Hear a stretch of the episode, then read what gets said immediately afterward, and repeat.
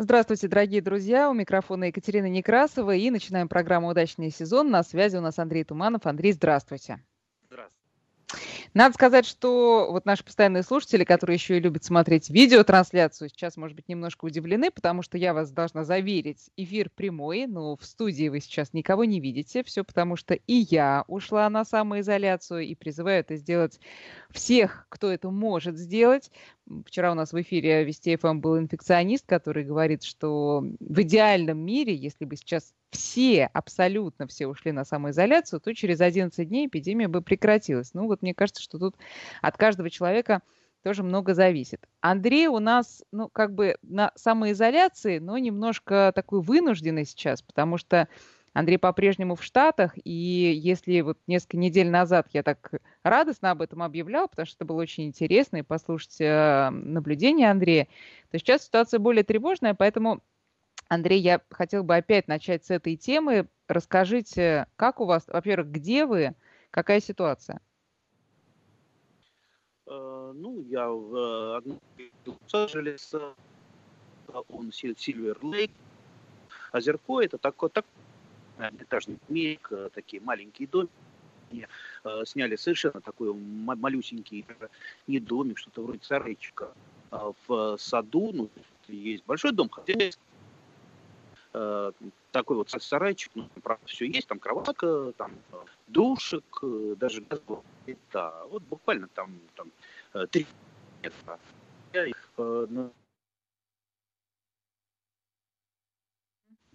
Да, Андрей, очень плохая связь. Мы сейчас постараемся э, ее исправить, э, потому что, потому, потому что так не пойдет. Друзья, я напоминаю тем временем, что мы, во-первых, сегодня, конечно, не только будем слушать впечатления Андрея от э, ситуации и в Соединенных Штатах, где, я напомню, сейчас э, по коронавирусу наиболее сложная обстановка. Ну и, конечно, перейдем к нашим житейским делам. А дела таковы, что многие сейчас поехали на дачу, и там, э, собственно говоря, спасаются от коронавируса, но для дачных участков это как раз очень хорошо, потому что так бы они дождались своих садоводов примерно к началу мая. А тут вот э, наши дачные работы начались раньше, и слава богу. А, друзья, вы можете задавать Андрею свои вопросы. Телефонные наши прежние, 5533 для ваших смс в начале сообщения слова «Вести». Наш WhatsApp и Viber 903-170-6363. Вопросы уже начинают приходить. Сейчас осталось выяснить, на связи ли у нас Андрей. Да, да, я на связи. Да, отлично. Слышно? Да, сейчас а? лучше слышно. Пожалуйста, продолжайте. А, так, ну вот, э, я говорю, что вот этот вот э, маленький сарайчик, сарайчик-домик, или как называют тут студия, а, он расположен в саду настоящем, субтропическом, вот надо мной, надо мной сейчас лимон очень ароматный, я его а, каждый вечер в чай кладу, и мушмула, а мушмулу э, в кашку с утра. Это что же такое за незнакомое нам слово? А, ну, это такое субтропическое растение, очень вкусное. Так, такая вот э, крупная ягода, вернее, плод с двумя косточками. Кстати, на меня белки очень нехорошо смотрели, вот соседские, так они, что я их мушмулу собираю. Обкрадываете они... белок? Э, не-не-не, я с ними договорился потом, потому что им же косточки нужны, а косточки я белкам потом отдаю. Так что все, с белками нормально, мы поладили. А ну, в России вот, будет да. расти? Мушмула? Нет. Или может где-то а, растет в, уже? В субтропиках будет расти. То есть, э, ну, в России есть тоже там э, субтропики, либо там э, те регионы, которые, в которых там лимоны растут. Ну, где цитрусовые растут, там и мушмула будет Понятно. расти. Она, кстати, в наших магазинах продается очень вкусная. Здесь, здесь правда, вот, когда с дерева, она намного вкуснее. Ну, Но вот, это на что вот, похоже? На лимон да. или на что? Что это? Ой, такое? нет. Но это не цитрусовое растение. Нет, не цитрусовое. Нет, ну, мне трудно объяснить, на что похоже. Похоже на мушмулу, просто я их знаю хорошо. Ладно, будем охотиться теперь за этим. Сравнивать, да, попробуйте в магазине, если Э, найдете. Вот. Э, ну, обстановка здесь, в Лос-Анджелесе, нормальная, потому что Лос-Анджелес это та самая одноэтажная Америка, о которой Ильф и Петров еще писали. То есть здесь высотных домов, там вот где-то вот э, в Сити есть там маленькие небоскребики, остальное все вот такие одноэтажечки. И причем эти домики, ну, в большинстве своем, в большинстве случаев это еще поменьше на вот этих дачных, а здесь люди живут постоянно, и даже вот средний класс, но это вот домик, ну, там 5 на 5 метров, может быть э, без второго этажа. Ну, естественно, тут пространственная изоляция максимальная, как и у нас на дачах. То есть люди между собой ну, практически не контактируют соседи, э, выходят только в магазин. Ну да, все американцы, они дисциплинированы. Им сказал там губернатор, все, сидеть дома. Они сидят, и если кто встречается, как я уже рассказывал, это либо наши бывшие соотечественники бродят, либо мексиканцы. А уже такие коренные, они сидят по домам строго-строго. Ну, вот а что работает, что не работает? Вот я видела у вас э, в соцсетях, вы публиковали там даже шиномонтаж или какие-то автосервис работает. Да, работают предприятия, которые нужны для обеспечения жизнедеятельности, а шиномонтаж и замена масла, любые, любые там автомастерские для американцев это э, огромная вещь, потому что без машины они себя не представляют. И даже тут э, такие древние-древние бабушки, они ездят обязательно на машинах. То есть пешком здесь э, мало кто ходит, если только с собачкой гуляют. Поэтому вот это работает. Э, работают магазины, не работают кафе, не работают рестораны. Да, работают прачечные, причем круглосуточно. Я вот э, э езжу прач, прачечную, набрал, там, а, постирался, высушил. Все быстро, в общем-то, за час и достаточно. Но прачечная, это прям вот в нашем да. советском понимании стоят стиральные машины, да, ты приходишь, да, загружаешь. Да, то есть то, да. что ну, в Москве сейчас, например, не встретить. Да, совершенно верно. Вот такие. Там очень много людей, даже ночью туда приезжают на машинах. Э, у многих вообще американцев нет стиральных машин дома, и они ездят именно в эту прачечную, потому что это достаточно дешево, и там стираешь объем большой белья, сушить не надо, потому что там есть сушилки барабаны, и там за час у тебя весь этот объем уже и выстиран, и посушен. Очень удобно. Если бы еще э, кто-то там гладить помогал, это вообще бы было счастье. Понятно. Андрей, ну а теперь по поводу удачных домиков, дачных. Они, конечно, не дачные, они жилые дома, но которые, тем не менее, частные, стоят на земле. А насколько большие участки и что вы там из-за низких, как я понимаю, заборчиков американских можете видеть? Э, ну, Лос-Анджелес это все-таки э, такое достаточно богатое местечко. Э, кроме того, сама Калифорния, это даже не Аризона, и поэтому здесь немножко другое отношение к тем, кто едет, допустим, в Аризоне на машине с калифорнийскими номерами. Это значит, как, как московская машина там заехала куда-то в Тамбовскую область, уже сразу там по пальцам показывает, а вот они, богатые нехорошие москвичи. Поэтому вот отношение немножечко такое, потому что, ну, ну, калифорнийцы, они традиционно такие более жирненькие, как это говорится. А, так что, в общем-то, ну, отношения между разными штатами, оно, скажем так, иногда вылезает на, на, на, на поверхность. Ну, а так, в общем-то, все мирно э, и хорошо. Ну, что-то а, выращивается, вот если говорить уже о наших садоводческих делах, э, что Нет, здесь... Богатые здесь, люди этим занимаются или нет? Э, здесь практически ничего. То есть вот эти вот домики, в которых живут, здесь, как правило, э, ну вот, вот такой вот двор, либо сад, где я сейчас стою, вот она, мушмула, здесь фикус огромный стоит, фикус, чтобы вы знали, это э, ну, больше в, в обхват, как в дуб огромный. А, лимоны, еще несколько декоративных кустов. То есть того, что съесть, здесь нет. Вообще нет. Кстати, плитка здесь выложена кое-что. Плитка, кстати, очень плохо положена, гораздо лучше, хуже, чем в Москве. Ну, так... Где же она может быть положена лучше? Конечно, да, нигде. вот. А если мы уедем куда-то на сельхозтерритории, куда я часто как раз ездил, и в Аризону, и э, в Неваду, там, да, там а, ну, вот настоящие сельчане, потому что все-таки тут тут, тут вот горожанин, но он и есть такой горожанин, и он э, ну, не играет в эти игры, как у нас, там поехать на дачу, выращивать что-то.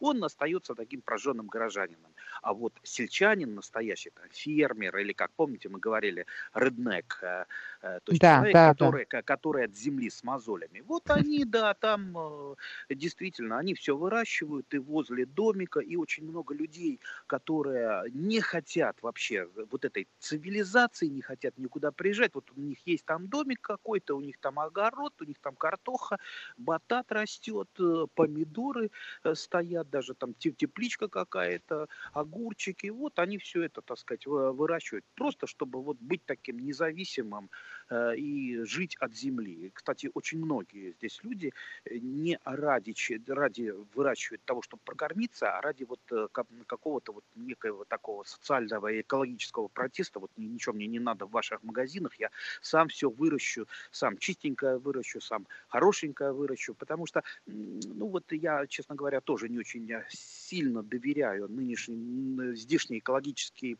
экологически чистой так называемой продукции, потому что здесь все под маркой э, эко. Эко, эко, эко, эко, да. эко. Ну не, не, невозможно вырастить такие объемы в промышленных масштабах, и все это, чтобы эко было. Ну это что значит эко?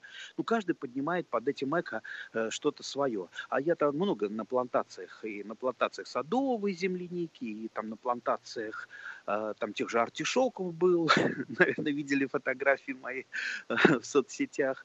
А, вот, я же знаю, как это выращивается, и поэтому мне немножко странно вот это все, вот, это все время приписка, что все, все кругом эко. И я, честно говоря, так э, с некоторым недоверием.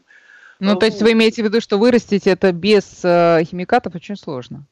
Э, ну, а без каких химикатов? Мы об этом, по-моему, много раз говорили. Без каких химикатов вы хотите выращивать? Без азота вы выращивать хотите? А как же без азота? Азот Нет, имеется в виду, конечно, материал, химикаты да. против вредителей, которые.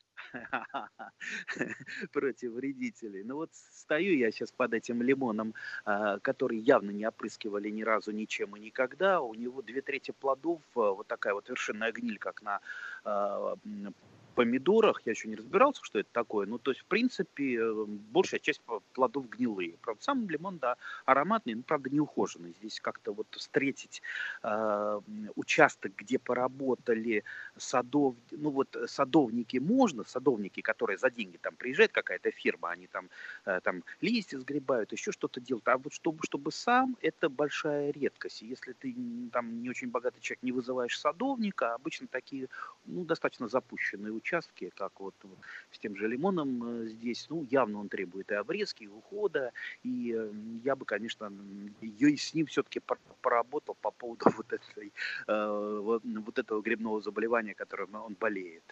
Я вам должна сказать, что прям сразу несколько слушателей нам пишут про мушмулу, пишут, что растет она вот в том числе в Абхазии и зреет где-то в мае. Очень много мушмулы в Сочи, Э, и вот пишут э, местные жители, что вдоль набережной прям эти деревья растут. Э, Еще сообщение, видите, прям народ знает это растение. Мушмулу сажал в цветочный горшок в схожесть 90%. Ну, а дальше что интересно? И я тут уже успела прочитать, что мушмула является единственным фруктовым растением субтропиков, которое цветет осенью и возревает в зимний-весенний период, что делает его ценнейшим Э, источником витаминов в период весеннего авитаминоза. Прекрасно. Значит, теперь мы будем замахиваться на мушмулу. Вот я сейчас прям под ней стою, сейчас вот будет у нас перерывчик, я прям вот как э, с веточки зачерпну и Ароматно? Очень вкусная. А... ну, она такая, она вот такая нежная, с нежным таким а, бодрящим соком, такая вот а, слад, кисло-сладкая мякоть очень ароматная. Ну, Эх. вот и там вот две косточки. Ну хорошо, вот привезете, хотя бы косточки покажете потом. А, Андрей, э, возвращаемся к нашим вопросам, к нашим садоводческим делам, э, которые, конечно, в самом разгаре благодаря карантину. Это, по-моему, единственное благодаря, которое можно э, сейчас приписать э, коронавирусу. Так вот, э, конечно, очень много вопросов у наших слушателей. Я э, буду и свои задавать, поскольку тоже дачный сезон уже э, активно у меня идет. Ну и, конечно, от э, вопроса от слушателей. Вот, ну вот, например, давайте начнем э, вопрос от Инны из Калужской области. Если сегодня а сегодня в Калужской области, я думаю, примерно то же, что в Московской области, то есть э, хорошая плюсовая температура. Если сегодня опрыскать бордоской жидкостью э, растения, а ночью температура будет минусовая, страшно это или нет? Э, для чего опрыскивают бордоской смесью? Это так называемое профилактическое опрыскивание а, для того, чтобы уничтожить зимующие стадии а, болезней, прежде всего грибных болезней. А, обычно бордоская смесь, ну, как и большинство других фунгицидов, не обязательно на бордоской смеси там зацикливаться. А, есть там линейка а, фунгицидов, то есть препаратов против грибных, грибных болезней, там и там в ампулах, э, чтобы вам ну, поменьше морочиться, растворять.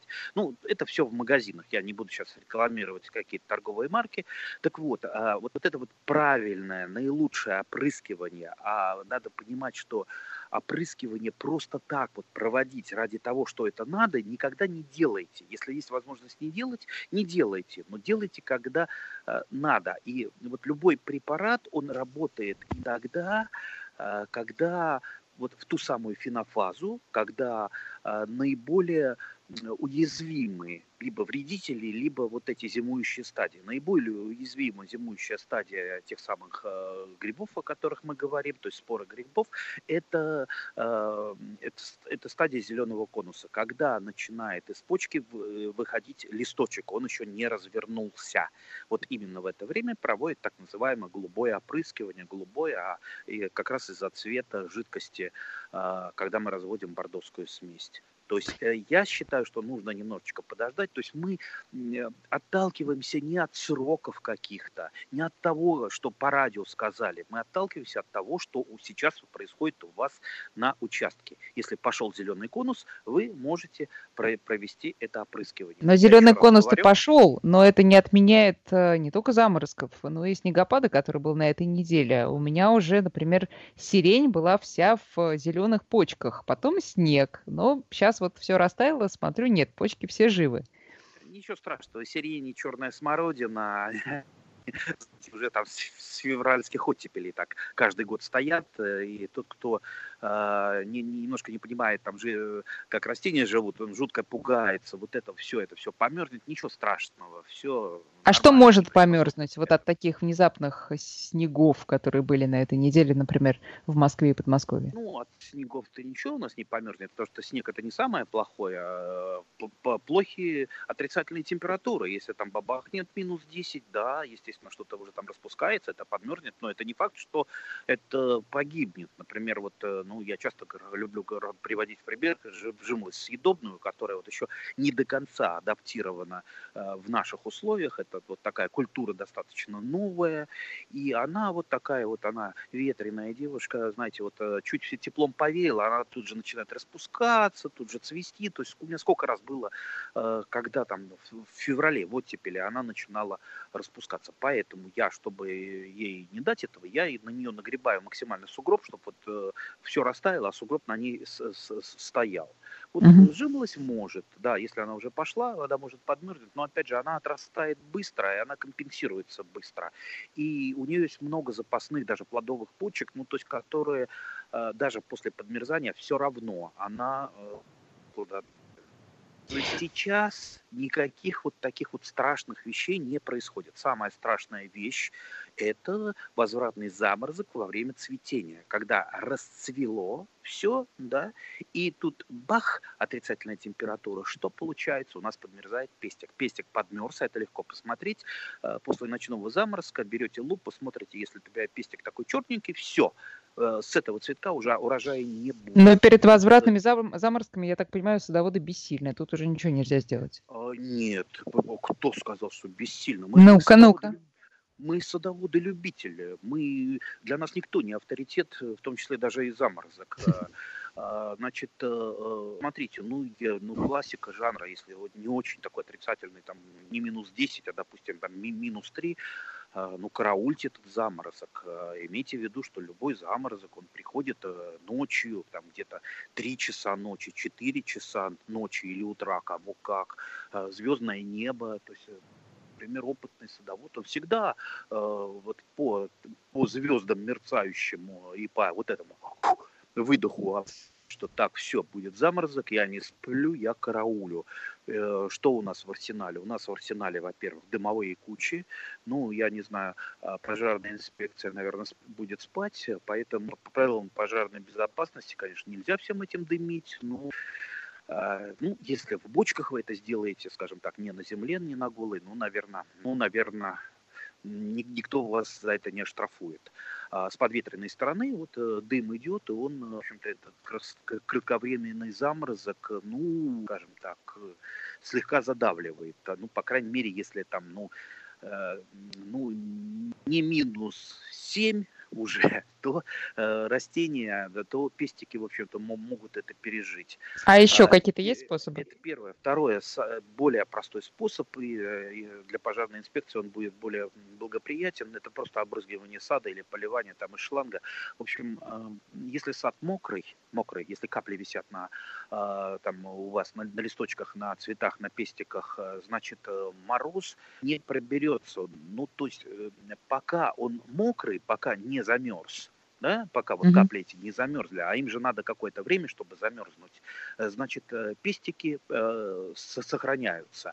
А учитывая то, что заморозок, как правило, бывает кратковременный, то есть там 6 часов утра все, заморозок уже чаще всего уходит, то есть там это буквально 2-3 часа. То есть, то есть вы хотите сказать, что вы так делали, вы в ночи брали шланг и поливали в мороз деревья? Ой, что я только не делал в ночи, э, чтобы спасти свои деревья. И, э, знаете, у меня полный э, на чердаке этот самый набор всяких укрывных материалов, начиная со старых там древних телогрей, каких-то там подштанников и прочее, понимаете, вот, вот эти вот тряпки, если их мочишь и набрасываешь просто на ветки, вот мне надо, допустим, там, сохранить э, там, много разных привитых веток, а, там, mm-hmm. вот, вот эта черешня, вот мне позарез надо сохранить, чтобы там э, в этом году попробовать там испытать эти ягоды. Поэтому я беру вот эти тряпки мокрые, набрасываю, и там и минус 5, и минус 7 было, и я вот таким вот образом сохранял ветки. Ну, ясно, что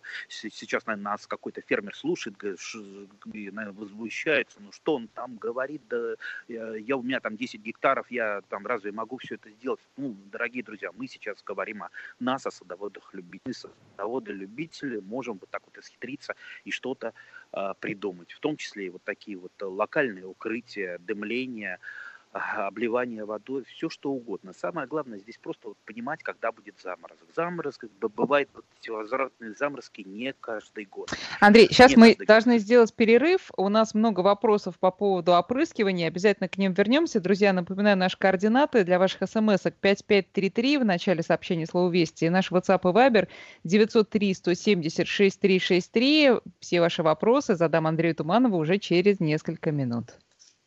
8.36 в Москве. Мы продолжаем программу «Удачный сезон». На связи у нас сегодня, как и каждую субботу в это время, Андрей Туманов. И мы э, Продолжаем наши садоводческие, ранние садоводческие дела в этом году. Ну и погода, собственно, позволяет, по крайней мере, вот э, в центральной России. И говорим мы сейчас о профилактических э, всяких опрыскиваниях, об использовании химикатов. Много вопросов на эту тему. Друзья, можете писать на номер 5533 смс и наш WhatsApp и Viber 903 170 6363.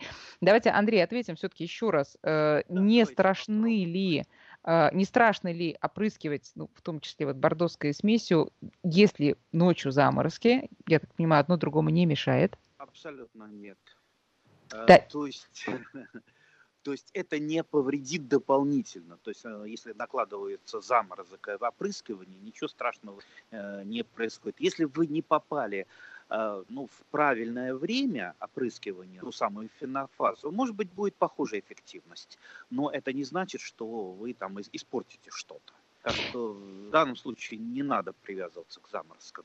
Хорошо. Вообще, да, Э, да и вообще, например, там и, привив, и прививки тоже не бойтесь, делайте прививки, не думайте, что если будет там мороз, ваши прививки не приживутся. Я, я например, часто делаю, многие любители вообще зимние прививки. У них хуже приживаемость, но они вообще зимой делаются, зимой и потом весной срастаются. Так что ничего страшного, делайте дублирующие прививки, э, и все будет хорошо у вас. Вот тут из э, Татарстана спрашивают, контактным фунгицидом уже опрыскали, э, опрыскали, а когда опрыскивать системным фунгицидом и инсектицидом? Андрей, подождите, голова идет кругом, объясните нашим слушателям и мне, в чем разница между этими ужасными словами. А, совсем не ужасные слова, но это надо знать обязательно. Вот очень, очень хорошо человек задал вопрос, видно, что он как раз изучал понимаете, в, особенно во всех наших садоводческих делах, особенно в применении ядохимикатов, э, либо просто там в борьбе с вредительными болезнями, как минимум нужны знания, а лучше, если знания подкреплены опытом. Но ни в коем случае не занимайтесь этим если вам кто-то что-то сказал, вот там что-то надо, какая-то там в интернете бабушка написала, что она опрыскивала бором или зеленкой или вообще э, какой-то ерундой. Вот, вот весь этот бред, если вы не хотите ставить опыта на себе. Я, конечно, знаю не, некоторых там ученых в истории, которые там во время чумы там ставили на себе опыты, там какие-то препараты испытывали. Э, ну, вы это, это не делаете, не испытывайте сельхозпрепараты на себе. Вот этот весь этот бред.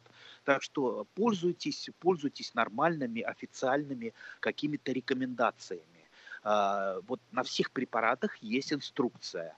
В этой инструкции есть так называемые регламенты. Если, например, написано, что бордоской смесью можно опрыскивать э, растения, это не значит, как советуют, извините, некоторые идиоты, я не, не могу их иначе назвать, в интернете цел, целое такое, значит, там масса видео, они, э, значит, вот, вот это там хлорокисью меди проливают почву в теплице, это вообще, это, ну, ну, я не знаю, это как керосином пролить. Ну, ну, этого в регламентах нет, это запрещено делать. Это очень здорово повредит потом и вашему здоровью, и на много-много лет, и здоровью почвы и так далее.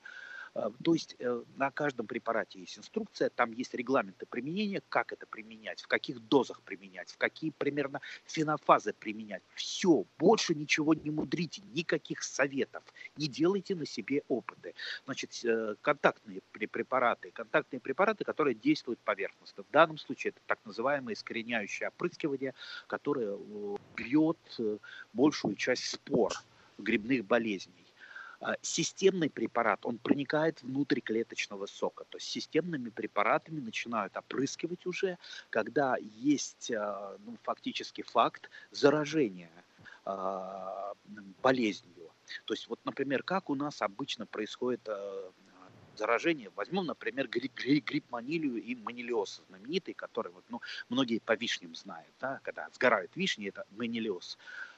Э, то есть прилетает недобитая спора, откуда-то недобитая, да, и она садится на пестик, прорастает внутрь пестика. То есть, понимаете, она заходит через пестик. Если вы хотите защитить свои, по каким-то причинам, вишни, вот есть у меня там одна очень редкая-редкая вишня, я над ней дрожу. И чтобы она не заразилась, я, ну, в ущерб себе, я не я просто обрываю цветы, обрываю бутоны. Да, у нее нет ягод, но я ее сохраняю, она чистенькая, она не болеет. А, так вот, надо знать, что если мы упустили что-то, вот э, манилия уже, гриб начал прорастать внутрь, и мы его достать никаким э, просто контактным препаратом не можем. Мы можем достать его препаратом, который проникнет внутрь клеточного сока и ну, не даст ему нормально расти. Ну, скажем так, одно дело мазь поверхностно, а другое дело таблетку проглотить. Ну, вот, вот примерно такая разница. Как я, я уже сказал, нужно следовать инструкциям, опираться на фенофазу, то есть э, развитие, стадию развития растения, и не мудрить ни с чем, ни с дозами, ни с тем, что там рекомендовано, не рекомендовано. Понимаете, вот одно дело, допустим, опрыскивать картошку, там одна доза, потому что здесь мы потребляем клубни. А, допустим, э, тот же самый препарат, он не не разрешен, допустим, по салатам, потому что у салатов мы потребляем э, то, что опрыскивается. Видите, вот как, как много хитростей. Многие Но она, не, на, не знают. насколько да. это вредит, э, ну, собственно говоря, той же вишне, то есть делает ее уже не эко, вот это вот опрыскивание? Я имею в виду плодам вишни, ягодам скажем так, понимаете, вот любой специалист, не специалист, знаете, такой вот э, самодеятельный, который начитался, там, наслушался там канала телеканал, ну, не буду называть, где там эм, говорят, что Земля пустая, а внутри нее не инопланетяне живут, вот они наслушаются всякого вот этого бреда и начинают там бороться за, за экологию. Так вот, э, если нормально вы пользовались теми же препаратами, исходя из инструкций, исходя из э, нормальных регламентов, вреда э, будет гораздо меньше, если вы вообще не пользовались. А, понимаете, вот, например, э, те же самые гнилые яблоки. Вы думаете, это так вот безопасно? Гнилое, значит, оно без химии, да? Но, э, знаете, вот тот же гриб, а, тот же гриб манилии, он же не просто живет, он э, там разлагает ткань, он выделяет какие-то определенные токсины. И тот же гнилой плод может оказаться, или подгнивший чуть-чуть, он может принести вам, вашему организму большую ущерб, чем, например, если бы вы там боролись правильно с помощью, допустим, тех же системных, системных препаратов. Опять же, для нас, для любителей, это, эти препараты, они наиболее безопасно сделаны. Я, конечно, понимаю, что кто-то скажет, о, ему, его там купили, ему там кто-то заплатил.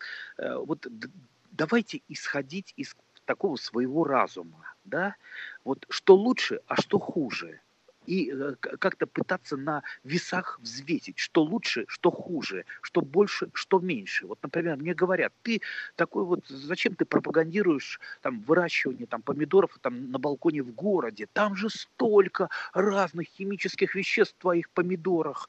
Да, говорю, там есть, конечно, превышение химических разных веществ в помидорах. Но понимаете, если бы вот вы подсчитали там в граммах, там в миллиграммах, то окажется, оказывается, вот э, два моих вдоха просто в городе, они принесут мне больше, чем я съем 10 килограммов помидоров. Так что мне теперь тогда не дышать, если я не хочу, чтобы мне в городе что-то попадало в мой организм? А уж Хорошо. Эти, эти несчастные помидоры, это такая мелочь, о которых и не стоит заморачиваться. Поэтому и вот те самые разрешенные для нас любителей препараты, а, которые применяются правильно, там практически ничего не остается. То есть там химический анализ не находит потом это в плодах.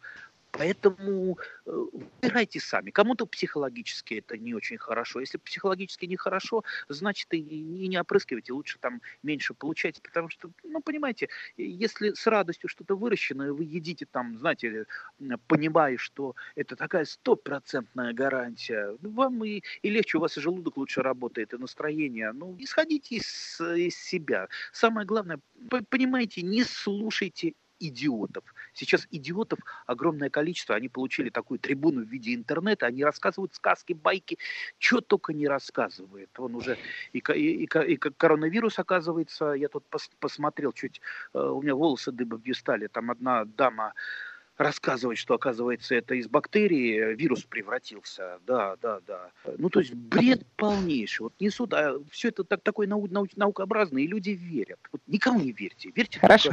Только, только Андрею Туманову. Послушайте, а, но, но многие очень, особенно люди, знаете, с какими-то хроническими заболеваниями, они а, именно вот так и говорят, что мы лучше вообще от этих опрыскиваний будем подальше, потому что не только ягоды или там плоды будут э, не совсем чистые, но и в процессе опрыскивания мы же там надышимся, и нам будет э, какой-то вред. Э, давайте про меры безопасности поговорим. Вот как правильно это делать, чтобы меньше вдохнуть, меньше соприкоснуться с этими растворами, этими жидкостями? Меры безопасности простые. А, респиратор, либо есть противогаз, у меня на даче всего полно и, там несколько противогазов старых лежат. Ну, правда, со, совсем старых, я думаю, они уже такие бесполезные. Ну, респираторы есть э, тоже разных типов. Есть плащи, вот одеваешь его сверху, весь вот закутываешься, еще капюшон сверху. Есть очки, ну, что еще? Ну, рот держите закрытым, не курите, там, не ешьте. После этого там душек, если у вас есть э, э, на даче, ну, либо, по крайней мере, хорошо вымойтесь, умойтесь. Э, ну, вот я бы еще хотел добавить э, еще, знаете, вот почему нам, дачникам, труднее всего применять вот эти самые ядохимикаты? Не потому, что, допустим, они там вредные, не вредные, там правильно, неправильно. Вы знаете, вот э, их все, э, все легко, допустим, обрабатывать, если у вас какая-то монокультура. Если у вас яблоневый сад, вы, значит, яблони, проводите обработку, в сроки, все нормально. Ну, извините, у меня же не яблоневый сад. А какой у меня сад? Я не знаю, какой у меня сад. У меня там всякое-то вот твари по паре, все под яблоней, там э, салаты растут, там э, какие-то мяты растут. Ну, то, то есть вот все напихано. Если я что-то опрыскиваю ту же самую яблоню, э, значит, естественно, это все попадает вниз. А тут у меня еще там эфемероиды начинают цвести, там э, сцилы э, там крокусы, пушкини, а уже же пчелки, пчелки, шмели уже начинают там просыпаться, летать, и тут я их всех этих самых, э, там на нектар попадет это, ну, он потравится, мне жалко. Мне а жалко, вот тут как раз, Андрей, есть вопрос да. из Ростовской области, какие инсектициды и фунгициды безопасные для пчел? нет ничего абсолютно безопасного, в том числе и для пчел все бы примерно одинаковые, скажем так, организмы, и поэтому ну, вот, ну, вот не бывает, если вам кто-то говорит, что там разработан абсолютно не ядовитый препарат, это знаете, как ну, в мои школьные годы, э, там у нас один хвастливый мальчик был, вот он все рассказывал, что ему из Америки принесли фотобумагу, которая, значит, не засвечивается на свету, вот такая супер, да, ну, я пытался ему объяснить, что тогда это не фотобумага будет, ну и здесь, э, в общем-то, ну, ну не, не бывает бывает э, что-то действенное, но при этом абсолютно безвредного. И если вам кто что-то рассказывает, что там достаточно там луковой шелухи настоять, значит, опрыскайте, все вредители сдохнут, ну, ну что они сдохнут-то, если там нет э, высоких доз яда? Ну, если это вам безвредно, это вредителям безвредно. Поэтому я все-таки э, считаю, ну вот нужно не так вот, э, не, не искать какие-то волшебные рецепты, волшебные и легкие рецепты. Вообще э, защита сада, огорода, она не заключается в опрыскивании. Опрыскивание чем-то, это, знаете, это вот легкое исправление своих недочетов, которые ты сделал в прошлый раз. Я же тоже не опрыскиваю, если опрыскиваю. Зачем я буду свою грушу фунгицидами опрыскивать? Груша не болеет, она устойчива к парше. А, при этом я ее хорошо обрезаю, она продувается, а, она освещается солнцем, и на, на, ну, на ней никаких там грибных болезней. Все, нормально. Зачем мне ее опрыскивать-то? И не буду.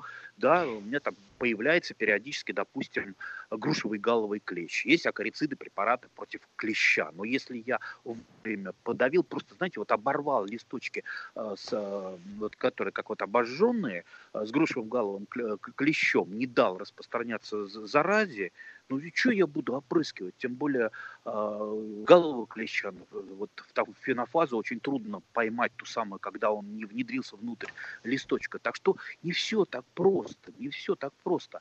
Ну, начините, если вы не хотите заморачиваться с тем же, там, же опрыскиванием защиты растений, начините вообще-то с того, что э, приобретите, приобретите сорта устойчивые, допустим, к той же парше яблони, да, масса сортов, там, Орловский НИИ садоводства, э, там, пять десятков разных сортов при, по, предложат, который нам за последние 20 лет создал там, иммунные сорта, которые паршой ну, практически не поражаются. Но есть уже там, там кое-какие расы начинают нападать, он же тоже мутил, мутирует этот гриб.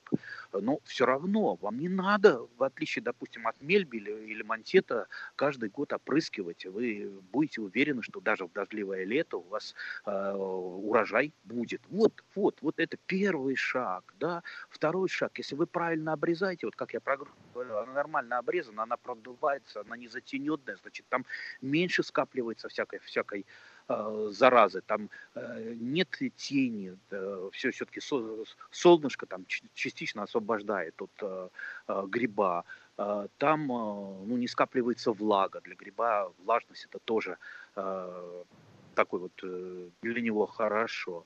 Давайте вот не создавать такие условия. Ну и, конечно, вот, а, а вот раз уж э, сейчас много говорится о там, пандемии, вирусе, э, у нас э, на дачах сплошная эпифитотия. Эпифитотия – это э, заболевание и вредители растений. Вот если у людей эпидемия, то у растений это эпифитотия.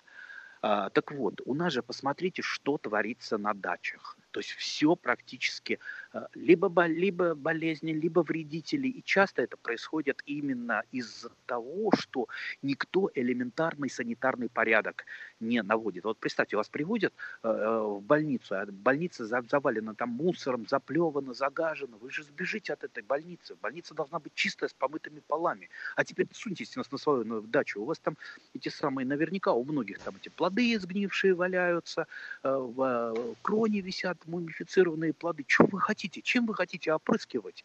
Вы чем не опрыскиваете, у вас это будет в геометрической прогрессии размножаться. А плюс еще у ваших соседей, если вы вдруг на, на, начали э, наводить порядок, а ваши соседи не начали, договаривайтесь. Вот это вот первый шаг – все остальное уже, как говорится, остальным опрыскиванием мы залакировали действительность. А если вы не будете держать, делать простейшие шаги, то чего вам опрыскивать? Это Хорошо, тогда, тогда мы давайте поговорим еще про такие природные способы борьбы с вредителями. Я вот э, тут посеяла бархатцы, знаете ли. Ну, мало того, что в схожесть, я не знаю, там, дай бог, 50%, об этом мы, наверное, в следующей программе поговорим. Но я прочитала, что бархатцы хорошо высаживать э, на грядках возле овощных посадок, потому что якобы они а, что-то такое вот профилактическую функцию какую-то выполняют. Правда ли это? И вообще можно ли с помощью соседства разных растений улучшить вот эту фитосанитарную обстановку? В некоторой мере. Во-первых, не надо из этого делать тоже панацею, не надо думать, что вы замените этим э, остальные меры по профилактике. Понимаете, для того, чтобы у вас сад был хороший, там не, не болел здоровый, но это надо весь год что-то делать. Они там бархатцы посадили, и все хорошо. Знаете, как легко, а? Чего мне зарядку с утра делать каждый, каждый день? Я там вы, выпью какой-нибудь там настоечки, да, чай, и все, и выздоровлю. Ну, не бывает так. И за здоровьем за своим надо следить регулярно и постоянно, и за здоровьем сада. Так что не надейтесь вот на это множество э, народных способов, хотя ну, что-то можно там какую-то классику рекомендовать, там, допустим, посадка э, рядом или даже вот перемежая там строчки э, лука и моркови, потому что есть луковая муха, есть морковная муха, а большинство вредителей, они очень плохо видят, вредители наши, да, они в основном по запаху находят свою культуру, то есть луковая муха находит луку по зап... лук по, по запаху, откладывает туда яйца, вот в результате портится лук. Ну а морковная муха, естественно, по морковному запаху. Если запахи мы перебиваем, это уже вот некий такой эффект. Там спутали э, муху немножечко, а если еще, допустим, взяли там вот э, пробовал такими, я многократно испытывал разные ароматические вещества, которые сбивают вредителей. Допустим, там тут от морковной мухи ту же грядку я э, там сверху опрыскивал просто настоем хвои. Да? Сразу у меня грядка, она как елка новогодняя пахла. Естественно, глупая муха, она мимо пролетает и портит мои посадки. То есть есть вот такой, вот, вот такие вот способы. Они немножко посложнее, чем э, вот та волшебная таблетка, которую ищут. Но, по крайней мере, они работают. Это, они тоже не есть панацея. Но, по крайней мере, они уже кое-что. Так что вот ищите вот именно такие работающие способы, основанные на э, там, физиологии растений и э, физиологии тех же самых вредителей. Но для этого их надо знать, как они там вот себя ведут, как они поступают. То есть, видите, опять мы в тысячный раз приходим к тому, что главное в нашем деле это не мышцы, а мозг. А вот мозг. Соображает, так. да, может анализировать, может э, придумывать что-то. Вот у того и лучше все. А не у ну, того, кто, да, много. Да, а тут, Тут, тут спрашивают про инсектициды все-таки, когда начинать. Ну, понятно, что в разных регионах по-разному, но по каким признакам э, можно понять, что вот уже пора их применять? Ай, вот э, вопрос некорректный. Доктор, знаете, вот, допустим, звоню я доктору. Доктор, слушай, когда мне начинают таблетки принимать? Доктор скажет, ты что, дурак совсем? Ты, ты, ты, ты вообще в уме? Зачем тебе таблетки принимать? Я не знаю. Вот мне там сосед сказал, что вроде бы таблетки надо принимать. Ну, слушайте, от чего? Когда? Для чего? А если у вас ничего не болеет? Зачем э, что-то инсектицидами? Если у вас, допустим, вот э, возьмем, допустим, того же цветоеда. Если у вас цветоеда меньше, там, допустим, 20% на яблоне, ну и какого вы будете опрыскивать свои яблони? Зачем? В принципе, он наоборот вам сослужит добрую службу, он э, срегулирует там излишнее плодоношение, то есть уберет э, э часть цветов, которые потом все равно упадут. То есть его Но... можно потерпеть. То же самое, допустим, если у вас нет массового размножения вот этой самой эпифитотии, э, например, э, той же яблонной плодожорки, ну вот, допустим, у вас там... Оста- тогда оставим яблоню в покое. Андрей, у нас время, к сожалению, заканчивается. Я вам желаю вернуться на родину как можно скорее и уже самоизолироваться здесь. Это все-таки гораздо приятнее. И я думаю, слушатели тоже присоединяются к этому пожеланию. Спасибо большое, да, Андрей Туманов. Главное, да. В любом случае, надеюсь, что через неделю мы, как всегда, будем на связи. Спасибо и до свидания. как штык. Спасибо.